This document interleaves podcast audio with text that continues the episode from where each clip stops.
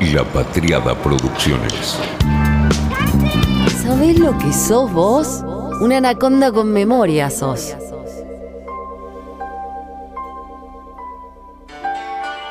Estamos acá, Anaconda, un Macmira y yo. No, no, este no es un episodio sobre whisky. No, espera. Espera, espera, no te vayas. No es de whisky. Quédate. Me estoy tomando un Macmira Single Malt, que es un whisky sueco, hecho a lo sueco. Si querés saber sobre él, hay un episodio específicamente sobre este whisky. No vamos a hablar de whisky, pero quiero estar a tono. Porque hoy quiero hablarles de él. Es público que lo amo. You complete me. You had me la primera vez que te dejé hacer a tus anchas. Me pone atención, me oye, sabe sentirme, me conoce. Me regala exactamente lo que estoy necesitando en ese rato que llega. Es discreto, no es invasivo, no es tóxico, no demanda de más. Pide solo lo que sabe que puedo darle. Me acompaña, cambia y se adapta a mis estados de ánimo, no me cela, sabe esperarme. Es absolutamente perfecto para mí y tengo la fortuna de que sea mi marido. Sí, estoy hablando de él, del algoritmo de Spotify. Hoy haremos la oda a mi marido, el que se quedó con mi corazón y como dice la revista Forbes, con los tímpanos digitales del mundo. ¿Qué tiene él que no tenga yo? Se pregunta YouTube Music. Hace 10 años, Daniel Ek dio el primer paso para el cambio definitivo de la industria. Y mal que nos pese o bien nos guste, la revivió. Hoy, aquel sueco tiene en su cuenta una fortuna de 4.400 millones de dólares. Spotify nació en Suecia y en 2011 llegó a Estados Unidos. La industria de la música estaba en la lona. La vida digital ya estaba pisando fuerte y la música atravesada completamente por el fenómeno de la piratería. Napster y su lógica del intercambio libre le daba el tiro de gracia, casi por completo, a lo que habíamos conocido hasta fines de los 90 en la industria de la grabación, cuando los CD eran los dioses del Olimpo de las orejas. En 2011, los ingresos por música grabada fueron de cerca de 15 mil millones de dólares, un 40% menos que los 24 mil millones en ventas que registró 10 años antes. Cuando esto pasaba, en el picante barrio de Raxbed, en Estocolmo, hoy ese barrio es bastante seguido noticia por los incendios y disturbios que hay. En ese lugar, Daniel X seguía en su universo de música y programación. En la secundaria ya había creado varias páginas web para empresas locales. Cuando estuvo en la universidad dejó un año y creó una empresa de publicidad digital que luego vendió por más de un millón. Vivía una vida de divo del rock, con sus apenas 22 años, al punto de andar de club en club y comprarse una Ferrari para moverse por la ciudad. Pero se deprimió, se retiró. Se fue a vivir a una casa alejada y se metió de lleno en su obsesión, el mundo de la música en la era digital. En 2006 se asocia con Martin Loretson, que es el cofundador de una empresa llamada Trade Doubler, que es justamente quien le había comprado aquel primer proyecto. Lorenson termina como fundador y director de Spotify. El dúo se propuso construir un sitio de música basado en anuncios con la facilidad de iTunes, la velocidad de Google el uso compartido de Facebook y la enorme biblioteca de música de Napster, pero legal, dice Forbes. El desafío fue un poco técnico, un poco contractual. Eck estaba metido de cabeza en la idea de un diseño que funcionara a la perfección en computadoras de escritorio y en ese mercado, en expansión en ese momento, de los teléfonos inteligentes. Los ingenieros entonces crearon un sistema de distribución inteligente que combinaba servidores físicos, un poco de nube e intercambio de archivos entre pares. Eso permite que millones accedan a decenas de millones de canciones simultáneamente. La cosa venía bien, pero en el mundo de los abogados no fluía tanto. Claro, los años de piratería bestial en Internet habían dejado los sellos discográficos así ah, bastante paranoicos, ¿no? Y la posibilidad de ceder derechos, especialmente a un servicio gratuito basado en anuncios, era similar al infierno. Spotify finalmente debuta en Europa. Después, Eck estuvo negociando por más de tres años en Estados Unidos para obtener los derechos que necesitaba para lanzarse. Parece que esto podría haberlo acelerado y podría haberlo avanzado antes, pero dicen los que saben que de esta negociación así dependió el éxito.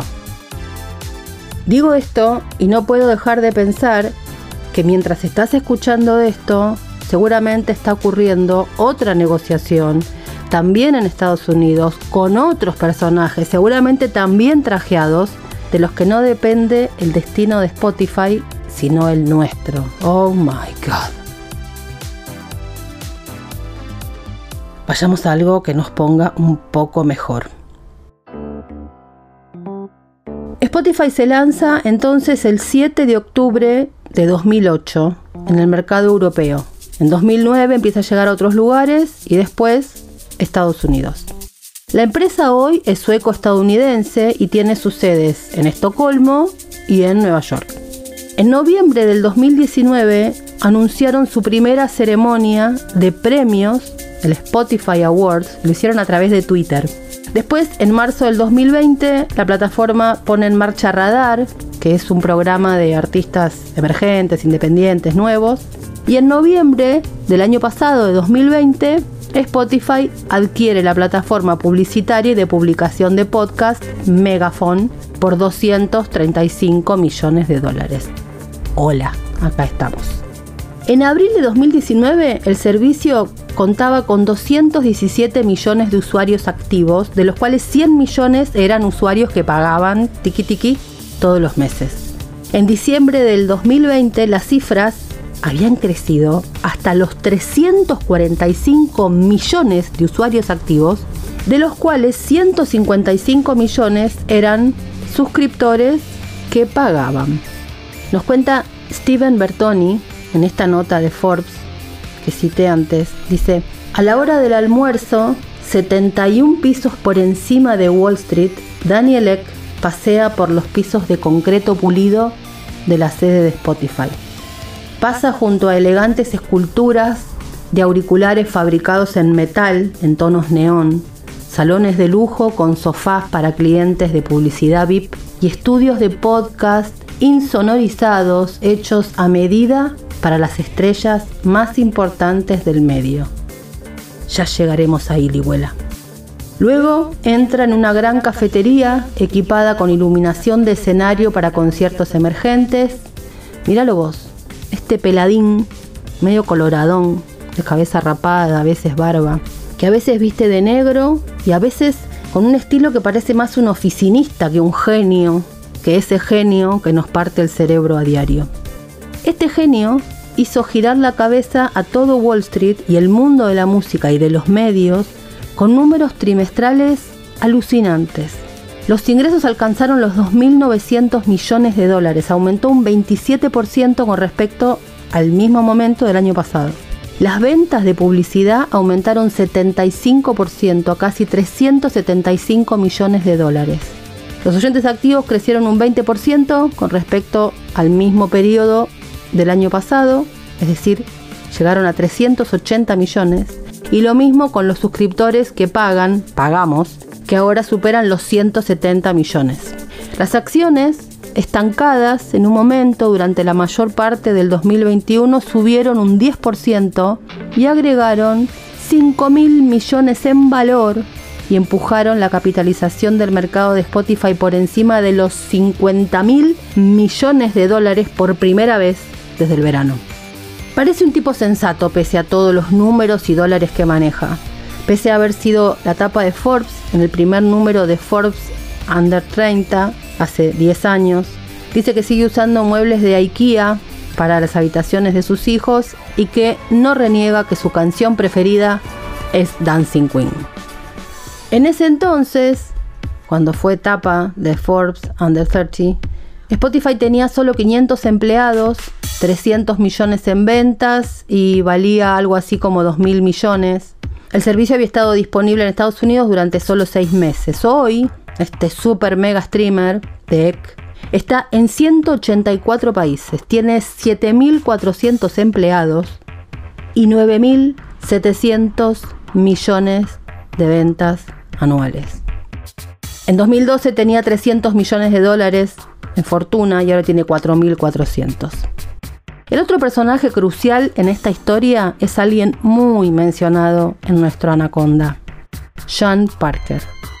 Sean Parker siempre fue un tipo polémico, no en vano fue el creador justamente de Napster, la plataforma de descargas que le comió los tobillos a la industria discográfica en los 90. Él fue el que en un acto en Filadelfia dijo que se arrepentía de haber impulsado Facebook. Él creó junto con Zuckerberg Facebook. En 2004 fue el primer presidente de la plataforma. Explicó que para conseguir que la gente permaneciera mucho tiempo en la red había que generar descargas de dopamina, hmm, pequeños instantes de felicidad y que éstas vendrían de la mano de los me gusta. Dijo, esto explota la vulnerabilidad de la psicología humana. Los inventores de esto, tanto yo como Mark, como Kevin Systrom de Instagram y toda esta gente, lo sabíamos y a pesar de ello lo hicimos. Nada menos que él dijo, solo Dios sabe lo que está haciendo esto con el cerebro de nuestros niños. Parker es el que dice que Spotify fue la fuerza que llevó a cientos de millones de usuarios de la piratería a ser clientes que pagan. Lo sabe mejor que nadie. Él fue considerado el Blackbird del negocio de la música con Napster. Ahora es socio de Spotify dice que no es exagerado decir que Daniel Ek salvó a la industria de la música. En 2020 los servicios de transmisión generaron 13 mil millones de dólares en ventas, lo que representa el 62% de los ingresos de toda la industria. Y el año pasado pagó 5 mil millones a los titulares de los derechos. Seamos realistas, dice Ek, no tenía idea de que el impacto cultural y monetario de Spotify sería tan grande. Ahora él quiere ir por algo más grande. Dice, dejemos que otros gigantes de los medios luchen por los ojos. Spotify va tras los tímpanos del mundo. Todo el mundo subestima el audio, dice. Y debería ser una industria de varios cientos de miles de millones de dólares. Allá va él. Spotify se ha convertido en el destino preferido de todos los sonidos digitales, no solo música, también narraciones de historias, noticias, charlas en vivo, audiolibros y obviamente nosotros, los de los podcasts. Su obsesión, su obsesión es una transmisión de audio personalizada para cada oyente. Lo que TikTok, YouTube e Instagram han hecho con las fotos y los videos, Ek lo quiere hacer con el sonido. Tener cámaras fáciles de usar en nuestras manos ha llevado la producción de video a algo descomunal. El audio, dicen, debería ser lo mismo. Lo más impactante de todo es que Spotify ha mantenido su liderazgo incluso cuando un trío de los otros Godzillas lanzaron productos similares. Estamos hablando de Apple, Alphabet y Amazon. El gran regreso de Apple a principios de la década del 2000 se centró en el iPod. Construyeron toda su marca en torno a la música, dice Parker. Pocos pensaron que Spotify sobreviviría con iTunes preinstalado en miles de millones de iPhones y Mac. Y sin embargo, acá estamos. Por supuesto, Apple sigue siendo un jugador enorme en este espacio, tiene aproximadamente 70 millones de suscriptores en 2020 y YouTube Music tiene alrededor de 50 millones y Amazon Music 55 millones. Pero los tres grandes están muy por detrás de la cantidad de clientes que tiene Spotify. Y Amazon y Apple además no ofrecen una opción gratuita basada en anuncios. Spotify sí, y de ahí tiene otra tanta cantidad de millones. Detrás de estas industrias hay novelones. Hay un momento icónico, un operativo en mayo de 2006 en las oficinas de Pirate Bay. El 31 de mayo de 2006, más de 65 agentes de la policía de Suecia irrumpieron en un centro de datos en Estocolmo después de que un juez ordenara el cierre y la confiscación de los servidores de The Pirate Bay, un tracker de archivos BitTorrent, obviamente lo sabemos. Los administradores permanecieron durante horas bajo la custodia de las autoridades mientras eran investigados y ahí comenzó la lucha de los grandes grupos antipiratería contra uno de los portales más emblemáticos de Internet. Llegaron como un comando contra los narcos. En las oficinas había un montón de computadoras con películas y canciones. El tema es que no era una disputa tecnológica, sino de capital y soberanía. Como dice Peirano, era policía sueca, actuando contra ciudadanos suecos en suelo sueco para proteger los intereses del lobby del entretenimiento estadounidense. Pirate Bay, el tema es que ya era un supernodo, cuando llegó la policía, movía un tercio del tráfico total de Internet. Como medida antidescargas, el operativo sirvió, la verdad es que de poco. Los piratas suecos usaban BitTorrent, otro protocolo descentralizado, y la web tardó tres días en reanudar su actividad desde servidores en otros países. Y lo seguía haciendo tres años más tarde, cuando la demanda colectiva de, escucha, Warner, Metro Goldwyn Mayer, EMI, Columbia Pictures, 20th Century Fox, Sony, BMG y Universal se saldó con un año de prisión para los tres administradores. Estos muchachos, estos fulanos se llaman Gottfried Svartlom, Peter Sunde y Fredrik Nieg. Seguro que lo dije mal, bueno, no importa, suecos. Habían sido acusados de ayudar en hacer disponible contenidos con derechos de autor. Sí, sí, lo sabemos. El día de la sentencia, The Pirate Bay tenía 3.8 millones de usuarios registrados, 1.7 millones de torrents y 13 millones de nodos. Obviamente que el operativo no terminó con el intercambio de archivos, pero sí obligó a los activistas a salir de los márgenes y entrar en la política. Tres meses antes de la sentencia, un empresario tecnológico llamado Rick Falkbinge había constituido formalmente el primer partido pirata. Lo hizo para entrar en los debates y decisiones del Parlamento sueco en torno a la propiedad intelectual. Sobre eso había una mezcla de desconocimiento, desinterés, subestimación. El tema es que la actuación de la policía hizo que crecieran la cantidad de socios de este partido. Pasaron de 2.200 a 6.600 y esto hizo que nacieran partidos piratas en Estados Unidos, Austria y Finlandia. El primer momento de gloria fueron las elecciones al Parlamento Europeo de 2009. Ahí consiguieron el 7.1% de los votos y lograron meter un europarlamentario pirata, Christian Engstrom. Después de que se constituyó el Partido Pirata Británico y el alemán, también se fundó en Bélgica la Internacional de Partidos Piratas. No era un grupo de nerds que se bajaban canciones gratis y películas para no pagar multas. Era un movimiento internacional, descentralizado y querían intervenir políticamente.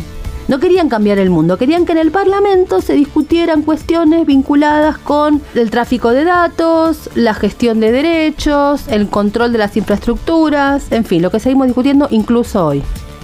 En 2012, el consorcio de partidos pirata consiguió frenar, junto con la actividad de la blogosfera, como se llamaba en ese momento, y millones de personas involucradas, dos proyectos de ley que eran para permitir que se cerrara cualquier plataforma que era acusada de alojar material protegido incluyendo, por ejemplo, bloquear el acceso a un dominio completo por la infracción única de una sola página web. Era un proyecto llamado SOPA, Stop Online Privacy Act, y PIPA, Protect IP Act. Después de un apagón en el que miles de páginas cerraron, entre comillas, con un cartel de protesta, incluida Wikipedia y demás, hasta el propio Google hizo algo parecido, se generó una avalancha de artículos y notas sobre eso.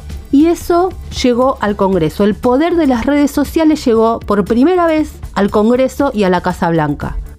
Y ahí fue que Obama se pronunció en un comunicado diciendo que no iba a apoyar una legislación que redujera la libertad de expresión. Los operativos siguieron, no la quiero hacer muy larga, pero es muy interesante cómo sigue toda la novela. En medio de todo esto estalla Anonymous. Primero fue para castigar la iglesia de la cienciología por un acto de censura.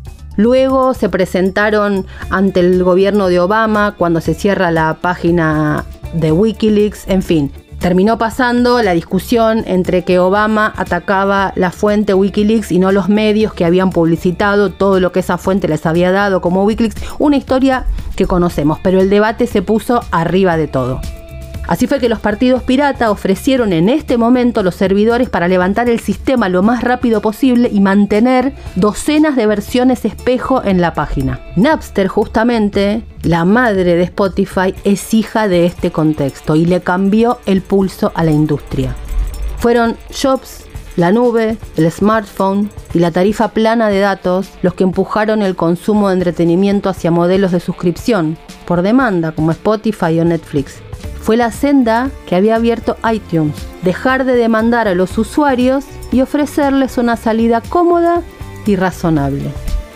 Si Apple dejó que Spotify le quitara parte de su torta después de haber sido quien la horneara, fue precisamente porque Sean Parker había aprendido las lecciones de Steve Jobs. Este cofundador de Napster hizo de embajador después entre Spotify y las discográficas, además de ser por supuesto su primer gran inversor. Cuando desembarca en Estados Unidos, Spotify se posicionó de manera abierta como la alternativa viable a la piratería, aunque en su beta circulaban todavía millones de archivos piratas que no habían negociado aún. Lo de Napster fue icónico. La pelea de los juicios de Napster versus Metallica, donde Joan Fanning y Sean Parker eran demandados por Lars Ulrich nada menos, fue wow, no sabías de qué lado ponerte. Si apoyar a la banda porque es la banda y te gustaba o porque son los músicos, o estar a favor de la libertad como fan de la música gratis para todos. Me acuerdo que fue un gran debate. En esos tiempos y en menos de dos años, un tercio de Internet estaba intercambiando archivos en Napster. Sin pensarlo mucho, formaron la primera red social masiva de la historia, una comunidad internacional de modo entusiasta y anárquico que crecía de manera descomunal, sin control, sin grandes inversores y con un potencial inimaginado. Napster conectaba cualquiera con cualquiera, personas de cualquier lugar con cualquier otro lugar.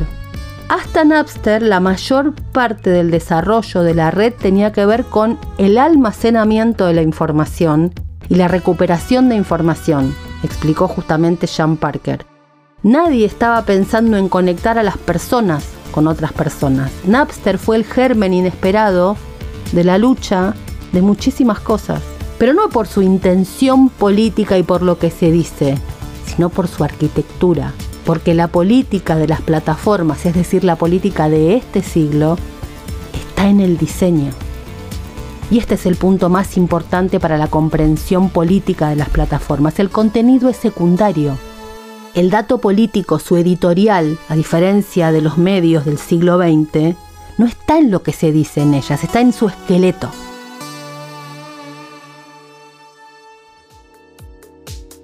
El viernes 7 de diciembre de 2012 iba a suceder otro hecho histórico para el siglo XXI.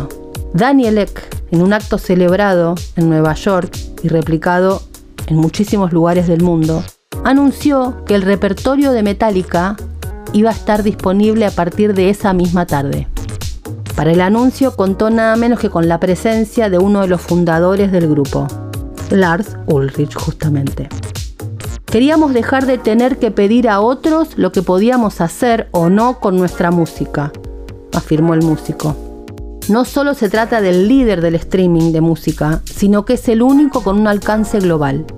La presencia de Ulrich no era un tema menor, por supuesto, además de ser uno de los grandes nombres que no estaba en la inmensa librería de más de 20 millones de canciones de Spotify. Ver al baterista sentado al lado del CEO de Napster, Sean Parker, unidos detrás del paraguas de una de las marcas más importantes de Internet, demostraba que el cambio de la industria musical no tenía marcha atrás. Y demostraba también quién tiene el poder en este siglo. Spotify entonces era, además de una biblioteca, una red social, el follow. Los asiduos de Twitter encontramos cierto parecido con el funcionamiento. Con un simple clic podés seguir a quien quieras o a la lista que quieras. Y empezás a conocer su posición sobre la vida a través de sus canciones. Es decir, ¿no es acaso eso conocer más a alguien que leer lo que tuitea? Lo más valorado de Spotify, lo más valorado de mi marido tiene que ver con esto, con las emociones, con el algoritmo de la aplicación, con las recomendaciones personalizadas, el descubrimiento semanal, el radar de novedades y la radio de tus propias listas, es decir, lo que hace con lo que está dentro de vos y que no manejas. David Salces nos explicó algo sobre el algoritmo que identifica las emociones. Spotify patentó una tecnología capaz de analizar, ¿sabes qué?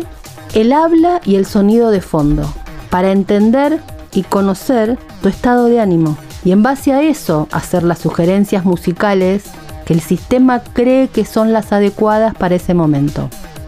No se me ocurre nada más emocional que la música, el fútbol, ponele, pero no sé. Y es la música el mejor reflejo de las emociones que experimentamos. O puede pasar al revés, que la música pueda llegar a condicionar nuestro estado de ánimo, como lo hacen los contenidos que consumimos.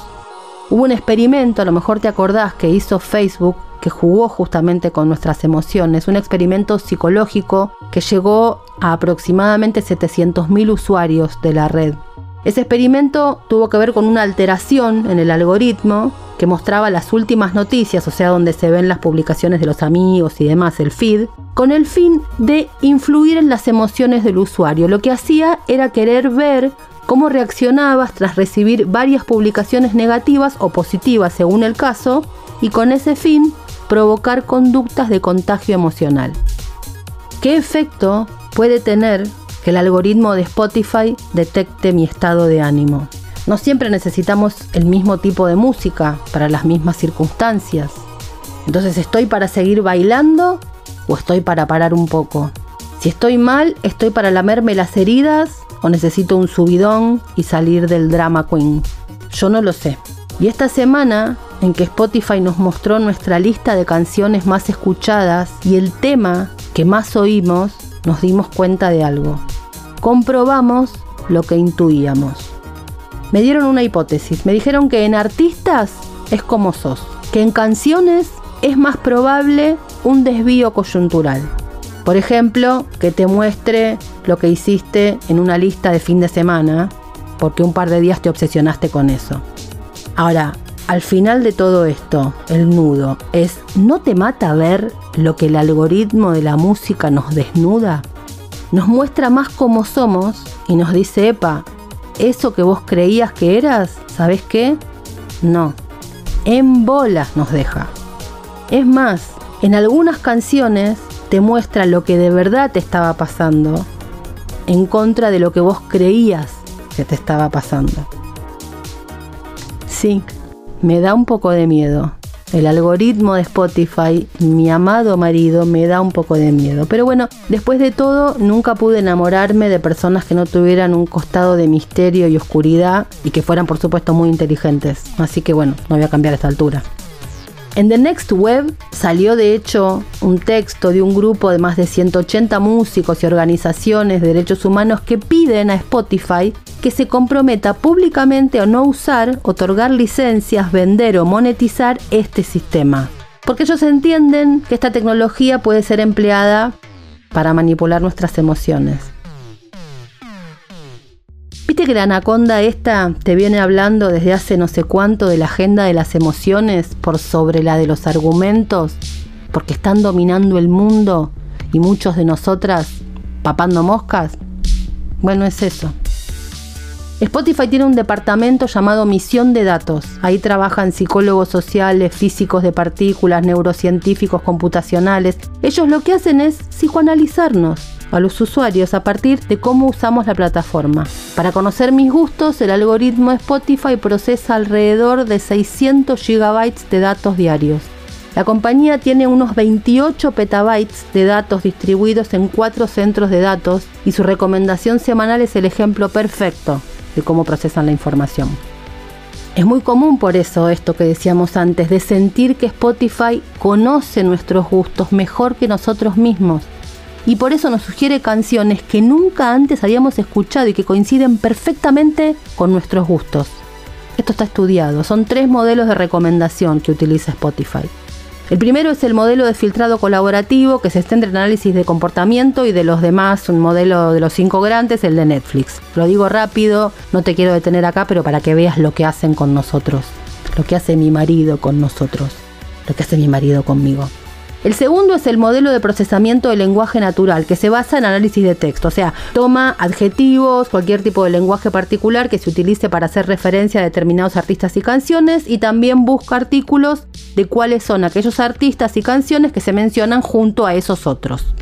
Y el tercero es el modelo de audio sin procesar, que se fundamenta básicamente en analizar pistas de audio en bruto. Es un modelo basado en audios que se concentran en las características de las canciones. Entonces ahí mide diferentes cuestiones como el tiempo de duración, la clave, el modo, el tempo, el volumen, etc. Y esto es lo que le permite a Spotify trazar similitudes entre canciones y así ver para qué usuarios son apropiadas en función de su propio historial de escucha. La ventaja de este último modelo es que le permite a la aplicación sugerir artistas nuevos que no son registrados en general por los otros dos mecanismos. Todo a través, ¿sabes de qué? De una red neuronal conocida como Convolutional Neural Network. Las redes neuronales convolucionales son la misma tecnología utilizada, ¿sabes en qué? En el software de reconocimiento facial. Usar este recomendador, en este caso concreto, es impresionante, ya que él sí puede evaluar una nueva canción, aunque no lo tengas en el historial, porque la descompone en sus características musicales y entonces puede compararlas ahí sí con tu historial de usuario. Así estamos, amiguitos, hasta las tetas. Como cuando te encajetas con alguien, igual, anda a salir ahora. Y encima esta semana, mi querido marido que me tiene atrapada, a vos, a mí, a todo el mundo, nos dio una alegría infinita. No me lo esperaba, me llenó de emoción, de orgullo, de alegría. Nos desnudó a nosotros, pero también desnudó a la anaconda. Así que, ¿qué te parece si con este sueco, Daniel Ek y el Macmira, desnudamos a la anaconda?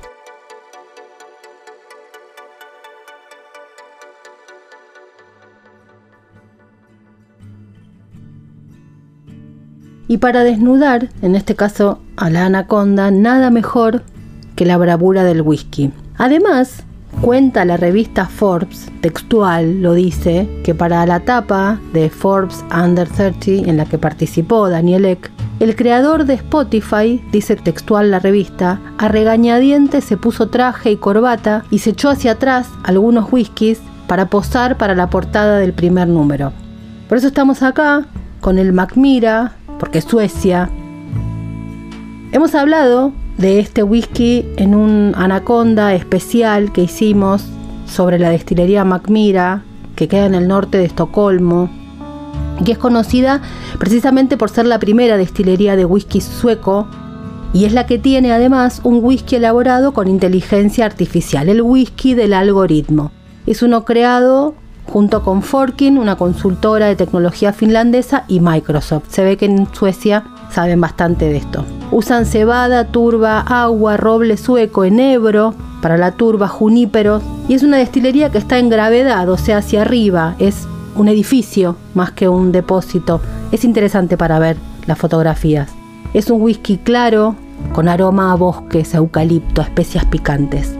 Acá no nos vamos a detener en esto, sino a ir y venir, porque es una anaconda especial, es como que estamos hablando adentro de la panza de la anaconda, adentro de la panza de la máquina que nos hace tener estos podcasts en esta plataforma, una especie de matrushka de anacondas que se entrelazan y forman parte de una y se desnudan como nos desnudó Spotify a la anaconda y a los usuarios. El algoritmo sueco. El modo de venta de alcohol en Suecia también es muy interesante y es especial. Se llama System Bolaget y es el monopolio estatal de tiendas de bebidas alcohólicas de cualquier bebida alcohólica que tenga más de 3.5% de alcohol. Son las únicas que pueden vender y no puedes comprar cajas o packs, se vende solo algunas unidades. Esto arrancó con una decisión del rey Adolfo Federico de Suecia en 1766. Claro, es un país que siempre ha tenido problemas de consumo de alcohol e intentó restringir el consumo, pero no lo logró. Lo que terminó generándose es un mercado en el que cada hogar fabricaba y vendía alcohol. La tasa de consumo de alcohol se convirtió en un verdadero problema para este país y en 1850 es que el alcohol comienza a ser regulado por el Estado. Durante la Primera Guerra fue severamente racionado y en 1955 el sistema de racionamiento fue directamente suprimido y ahí se permitió empezar a la gente a comprar en estas tiendas System Bolagen. Esto condujo a un consumo creciente, de modo que el gobierno lo que hizo fue aumentar los impuestos. Ahí después, cuando Suecia ingresa a la Unión Europea, hubo una especie de encontronazo entre las medidas restrictivas y ciertas medidas más liberales de la Unión Europea.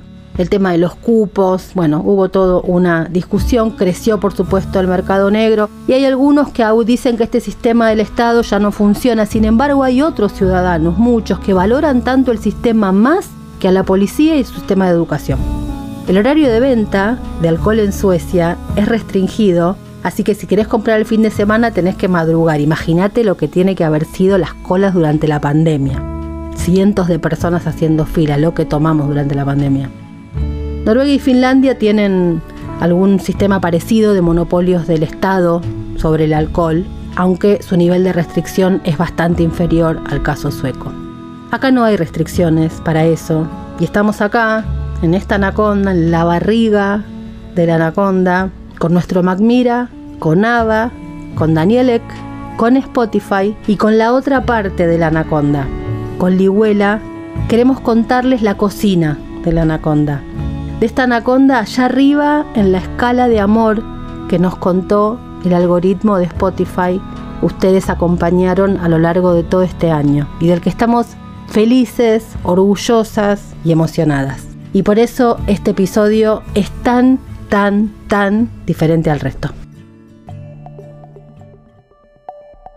Hola, Lihuelita, que vos no te gusta hablar. Hola. bueno, vamos a brindar. Yo sigo con mi Macmira y a vos te serví un escocés suavecito. Que es más oscuro que el tuyo. Que es más oscuro, sí. Hagamos un chinchín en el micrófono. Tremendo sonido. Sí, creo que saturo ahora que lo veo. Un poquito más lejos. Ahí va. Bueno, después vos cuando edites lo viendo. Bueno, salud, Libolita. Salud. Vamos a hablar de nuestra anaconda, que estamos en una semana súper manija, contentas. Yo lo que quiero que primero cuentes vos, que le cuentes a la comunidad anaconda, cómo es el tema de los viernes, cómo es nuestro operativo viernes, hasta el momento de la manija, tipo 8 o 9 de la noche. Es lo más parecido que yo conozco hacer radio en vivo, porque se hace todo casi que contrarreloj. Si bien no tenemos un deadline o un, un, horario de publicación fijo y tiene cierta flexibilidad, eh, somos bastante obse, ¿no? Ambas. no. eh, un poquito. Y sí, creo que es lo más parecido a hacer un vivo, que claramente no lo es porque se trata de una edición, pero lo vivo con vértigo y con emoción, con alegría y eso, contrarreloj. Muchas veces la contractura termina siendo más larga que, que el propio podcast. Escúchame, ¿y la, la, música? ¿Cómo elegís la música? No la música que es esa que decimos va esto, va aquello, da, sino la que es como el telón, lo de atrás, porque es anímico. Eso, no es cerebral, como el, como el algoritmo de Spotify. No eso es. Es intuitivo, eso es intuitivo, es algo que no tengo desarrollado lógicamente. Hay algunas librerías, algunos lugares en internet donde por suerte hay reservorios de libertad, podríamos decir, tanto en términos de derecho como de acceso. O sea, el momento Napster de Spotify, digamos. Claro, o más que Napster me parece que es como copyleft, ¿no? Hay como una, una comunidad de músicos que decidieron o renunciar a sus derechos o pedir que los citen únicamente como condición para la utilización de su música. Y por suerte hay lugares en internet donde se puede encontrar. Y lo que hice fue en algún momento empezar a bajar música y cuando siento que lo que tengo siento ay qué macristal siento. Pero bueno cuando siento no, que no, lo que no, tengo pero que no, no les regalemos eh, la, la, porque si no nos quedamos con el cerebro y les regalamos todo el corazón. No no es nuestro sí también. pero es más intuitivo que, que sentimental Cuando me da la impresión de que lo que tengo no sirve, busco algo más, como en el caso de este episodio, que es música que no habíamos usado hasta ahora. Y bueno, lo que va se usa. Es absolutamente intuitivo, no, no hay planificación ahí. ¿Y cuáles son las partes así que te, que te resultan engorrosas y cuáles las partes que te fluyen cuando tenés que editar? Porque yo te hablo todo el tiempo con lo que grabo. Yo soy como Perón es el primer trabajador, yo soy la primera oyente. ¿Viste? Engorroso es cuando hay mucho ruido, cuando hay muchas interrupciones o cuando tal vez lo que hay es retomar una idea que no está del todo cerrada y se avanza pero después se retrocede. Esas cosas son tal vez menos disfrutables. Igual tampoco es que son realmente engorrosas, qué sé yo, es parte del trabajo, está bueno. Y hablando de la música, una de las satisfacciones que tengo para mí así más preciadas tiene que ver con, con el ritmo de la música. Cuando la música viene acompañando lo que, lo que vos estás diciendo. Y hay un momento en el que el énfasis de la voz coincide mágicamente con la música, porque no tiene, digamos, manera de, de, ser planificado eso. Entonces, cuando vos, por ejemplo, cerrás una idea y yo no tengo ni que estirar la canción ni nada, sino que coincide, es como un momento así de cling, de iluminación, ¿viste? El rayito de sol que se abre y cae mágicamente.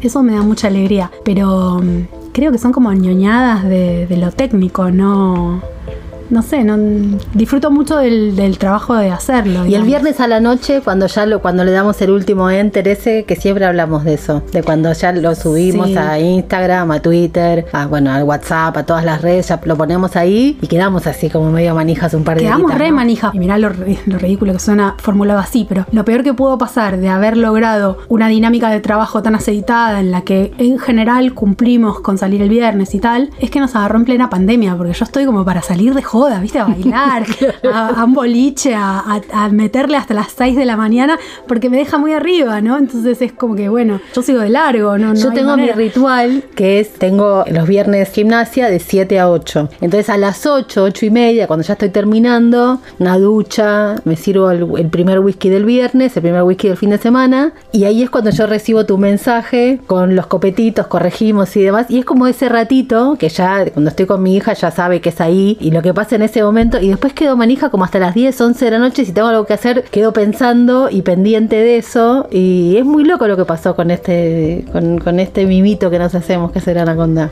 Bueno, ¿no? Es parte de las redes esto de estar atentas al feedback y si se dice una cosa linda, si tal vez nos mandamos una cagada y hay un lugar en el que, ¿qué ha pasado? Que de repente sale o con un ruido o con un silencio, porque a veces además las computadoras hacen lo que quieren.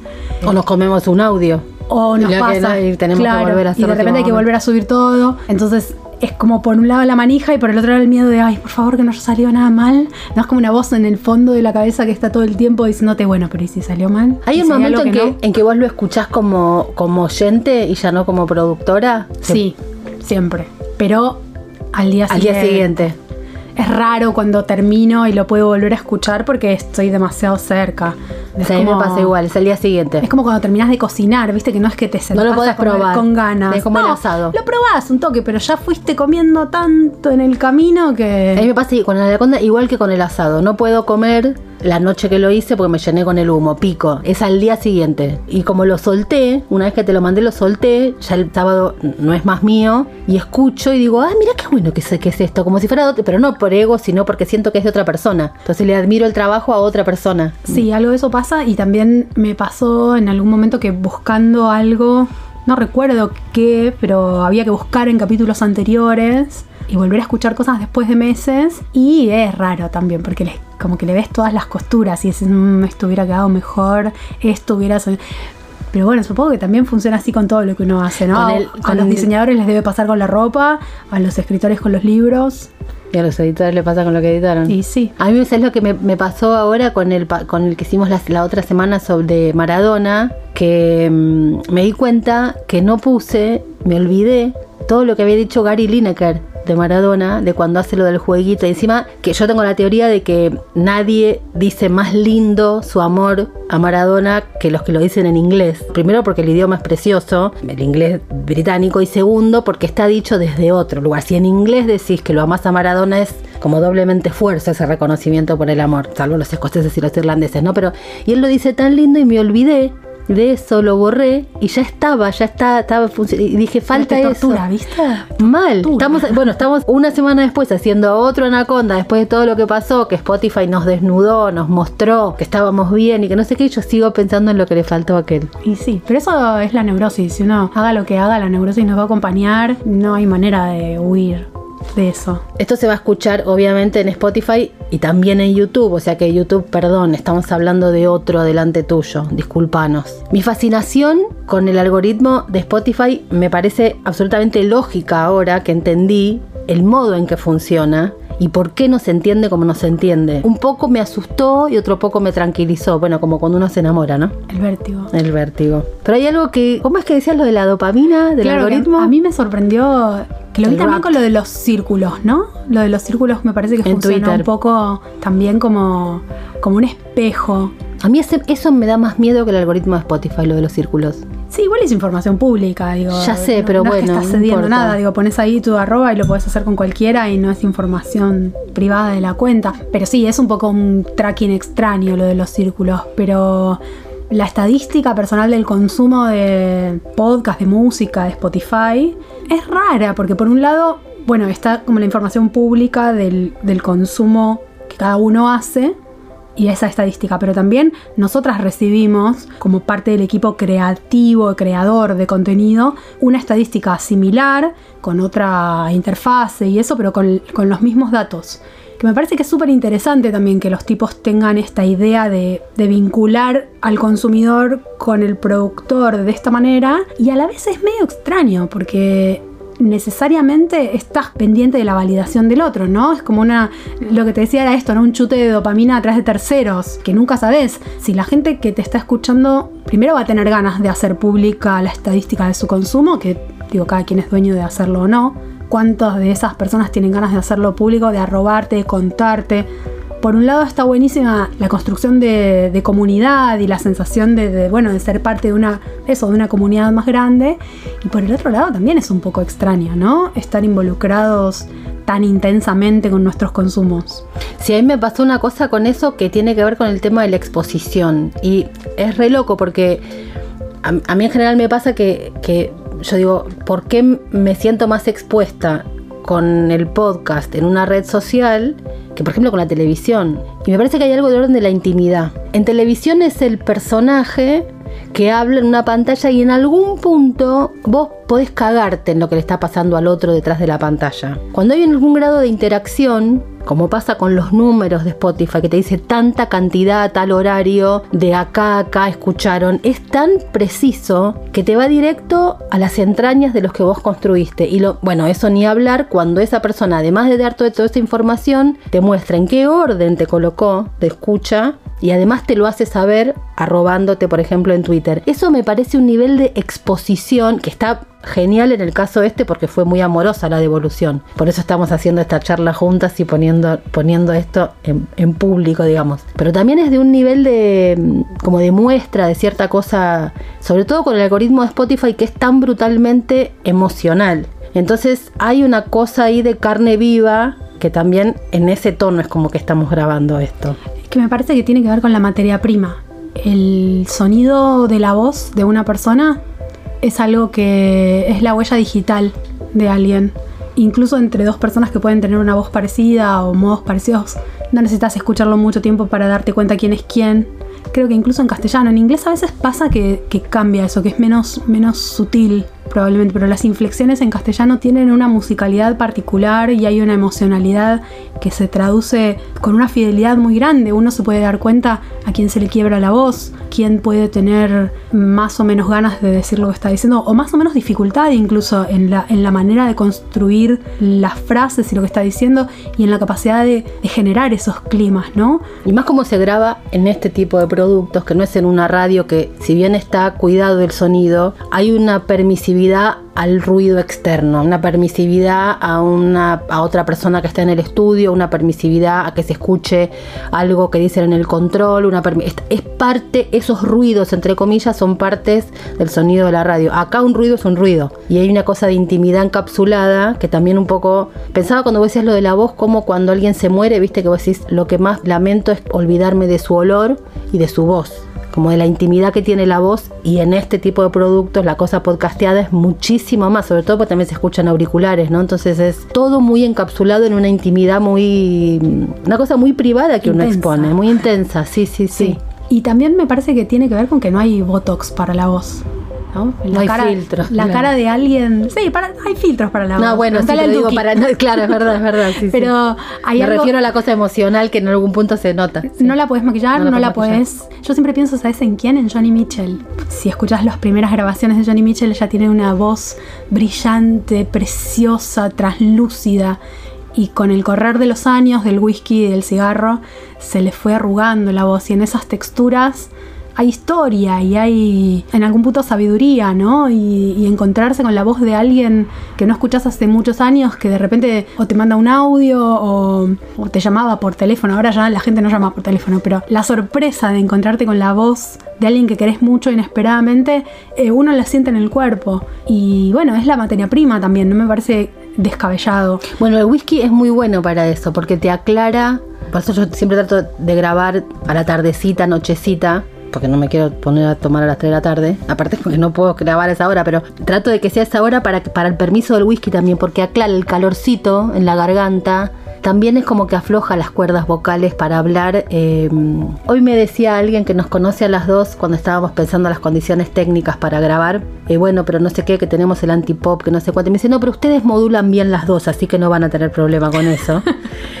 y yo decía, y pensaba después, y además si le agregamos un whisky va a haber una, una especie de garganta más abierta. Y son como por ahí no es así, pero Yo son cosas como, sí. como, como que uno va sintiendo de cómo trabajar la palabra, porque es bastante eh, crudo. Bueno, Tom Waits hizo una carrera con eso, ¿no? Ah, absolutamente, sí. Así que vamos camino a eso, Ligüelas, con el whisky. Salud. Che, y hablando de whisky, hay algo bueno, no es para todo el mundo, ¿no? Hay mucha gente que escucha solamente los episodios de No Whisky. Así que, bueno, ojalá estén toda nuestra comunidad escuchando este, este episodio, porque a mí me gustaría saber que nunca te lo pregunté. ¿Cómo es que vos llegas al amor al whisky? Porque ahí debe haber ahí un enamoramiento, ¿no? Un crush importante. Siempre me pareció una bebida como bastante mágica porque no es fácil. Vos un vino te lo puedes tomar rápido en un asado aunque no te guste el vino. O sea, es un... No estoy menospreciando el vino. Estoy diciendo que es una... eh, hay bebidas como masivas, con la cerveza ni hablar, los tragos tipo gin tonic y todo eso, ni decir porque tienen un dulzor, pero el whisky es una bebida que como que merece un trabajo. Necesita que vos hagas algo, además de tragar. Y el primer trago siempre es una especie de aviso de mira que puede no gustarte. O sea, no voy a ser fácil. No te la voy a hacer fácil. Vas a venir si estás conmigo. Sería como una cosa así. Y cuando empecé a tomar me gustaba. Y yo decía, detrás de esto hay mucho. Hay mucha historia, hay personas muy cabezaduras atrás de, atrás de esta bebida. Hay, hay, hay historias de, de familias, de países testarudos, porque no fue una bebida con una historia fácil. Y a medida que más me fui metiendo con eso, me di cuenta que detrás de cada traguito hay una historia larguísima. Lo primero que me parece una cosa brutal es que, obviamente que pasa con otras bebidas también, ¿no? Que es esto de que ese vaso que vos te estás por servir tiene detrás mínimo 12 años de historia. Un whisky bueno, ¿no? Mínimo. Entonces alguien tiene un sueño que es crear esa bebida y está pensando como mínimo dentro de una década. O sea, vos pensás cualquier proyecto, que yo voy a hacer esto y sé que, sé que para arrancar faltan por lo menos 10 años para que esto yo lo pueda ver. Es una enorme apuesta. Y a eso sumado la cuestión de la cosa de que tenés que ser testarudo porque tenés que, bueno, la cosecha, que lo que pasa con las maduraciones y todo eso. La historia, la historia de piratas detrás de eso, de guerras detrás de eso, de impuestos de un país detrás de eso y qué sé yo. Y después, bueno, llegar a la cosa de la exquisitez de poder diferenciar uno de otro. Cuando estábamos viniendo para grabar acá, que yo te decía la diferencia de colores, son como pequeñas observaciones que te van a los ojos, los sentidos. Es una bebida que, es muy, va como a lo primario de los sentidos también. Y después, bueno, cuando uno se mete a estudiar y aprender más y más y más y más, te das cuenta que es un mundo, además de fascinante, infinito. Así que Me fue- encanta que se te ilumina la cara cuando hablas de esto. Sí, porque me parece una historia de, de- en general son personas muy cabezaduras las que se dedican al whisky. A mí la gente cabezadura me gusta. Bien, es un buen motivo. Salud por eso también. Salud por eso también. Slange. Bueno, y para terminar, en el final, hablemos del principio. Cómo empezó esto. Yo mucho no me acuerdo, sí me acuerdo que mm, una vez con una amiga en común, a mí me venían diciendo varias personas, tenés que hacer podcast, tenés que hacer podcast, pero yo decía, ¿de qué? ¿Cuál es mi tema? Y también me daba un poco de miedo la cosa de encapsularme, ¿no? Ya venía de años de haber sido encapsulada, yo tengo que romper la, el cascarón este. Y había hablado con una amiga en común, yo decía, tengo que hacer... Y yo me acuerdo que, nos encontramos en casa y yo le hablaba a ella. Y ella me miraba y yo me daba cuenta que no, no me estaba escuchando mucho, porque en realidad yo me hablaba a mí. O sea que era una conversación absolutamente ridícula. Y después tuvimos nosotras un asado. Tuvimos un asado, sí. En el que yo te dije, boluda, dale, dejémonos de joder. Hagamos podcast. Pero bueno, también me parece que tenemos en común, además de esa amiga, el amor por la radio, ¿no? Creo que el podcast es un poco la adaptación evolutiva de la radio, si se quiere.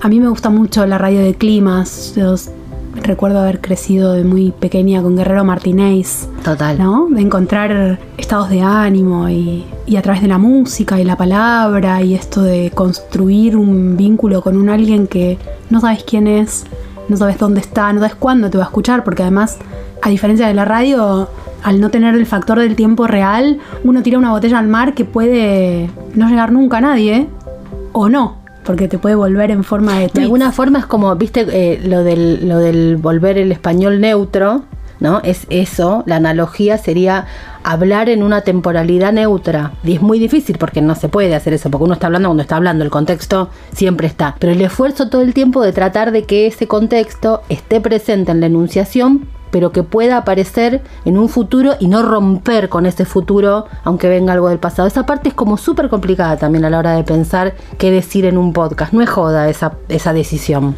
No, no es joda y tampoco hay demasiados ejemplos. Creo que también estamos en una etapa de la propia industria del podcast. Del nacimiento del podcast no pasó tanto tiempo. Entonces sí, es la evolución de la radio, pero, pero no es solamente eso, porque si no, solamente habría podcasts que sean recortes de radio, digamos. Y de hecho no son los más celebrados. No son los que mejor funcionan. Digo, para eso ya estaba Radio Cat desde, desde mucho tiempo antes. Entonces hay, hay una especificidad que está en desarrollo y que me parece que tiene todo por delante y la exploración de este tipo de cosas es súper interesante. Este momento de tertulia llega después de... ¿Cuántos dijimos? 80 y... 81 episodios. 81 episodios. No, 76 más 3 extras. 79.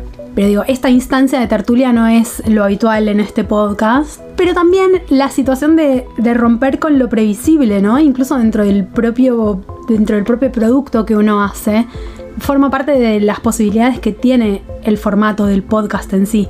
Y creo que hay un mundo de posibilidades, incluso con el lugar común que estoy usando para enunciarlo, pero hay una, una, cantidad de cosas por hacer que es absolutamente infinita. Desde la ficción, el documental, el periodístico, el testimonial, si querés. Digo, no, no es nuestro caso ponernos nosotros en primera persona para hablar de lo que nos pasa, nos parece o sentimos, pero hay podcasts que tienen esa impronta y es válido, está bueno. Y para terminar tal vez con un tono positivo, positivista, no, positivista no. Positivista.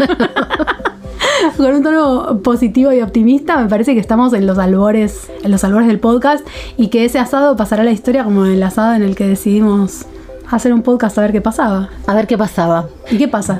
¿Qué pasa? Pasa que gracias totales Estamos muy, muy, muy, muy, muy contentas con lo que pasó con la anaconda. Ya tiene vida propia, ya tiene comunidad, también comodidad, bueno, sí. Encontró su rincón.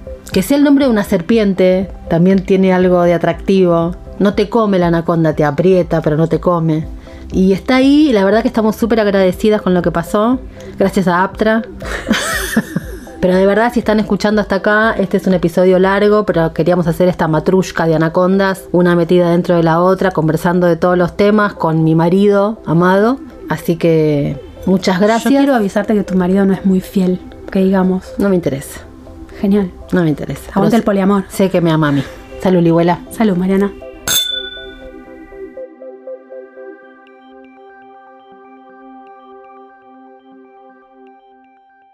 Fue una realización de La Patriada Producciones.